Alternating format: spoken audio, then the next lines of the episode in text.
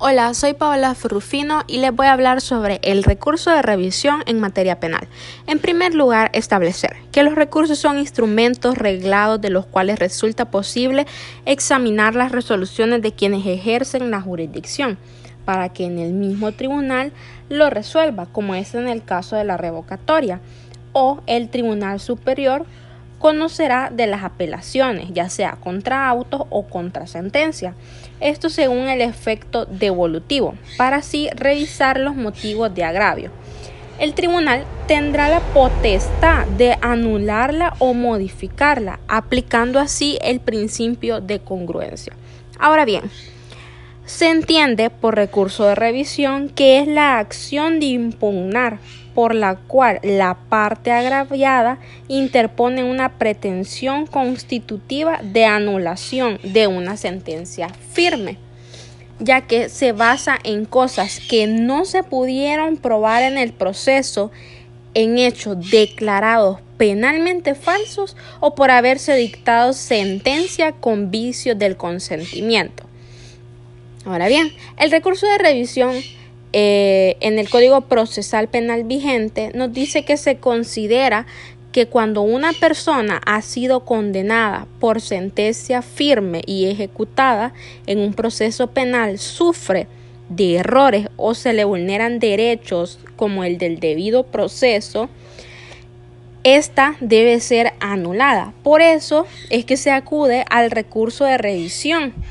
ya que este recurso solo puede ser interpuesto a favor del imputado y en los casos taxativamente expresos en el artículo 489 del Código Procesal Penal. Ahora bien, las características del recurso de revisión son es que es un recurso extraordinario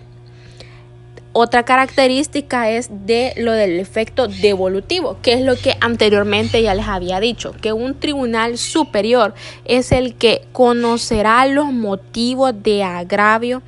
del caso, ya que el tribunal de primera instancia solo recibirá, emplazará y remitirá al tribunal de segunda instancia.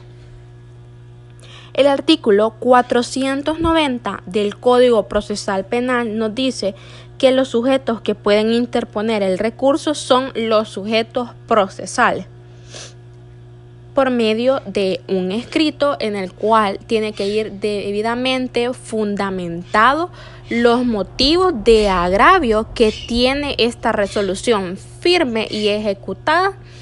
para la persona, ya sea porque se le está vulnerando derechos o porque se le está violentando el debido proceso, ya que hay errores, hay vicios del consentimiento, entre otras cosas.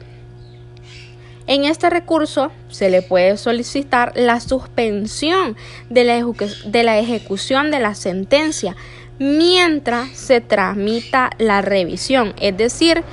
que se pide ante el tribunal que se revisen los hechos y mientras el tribunal revisa los hechos se puede dar la suspensión de la ejecución de la sentencia.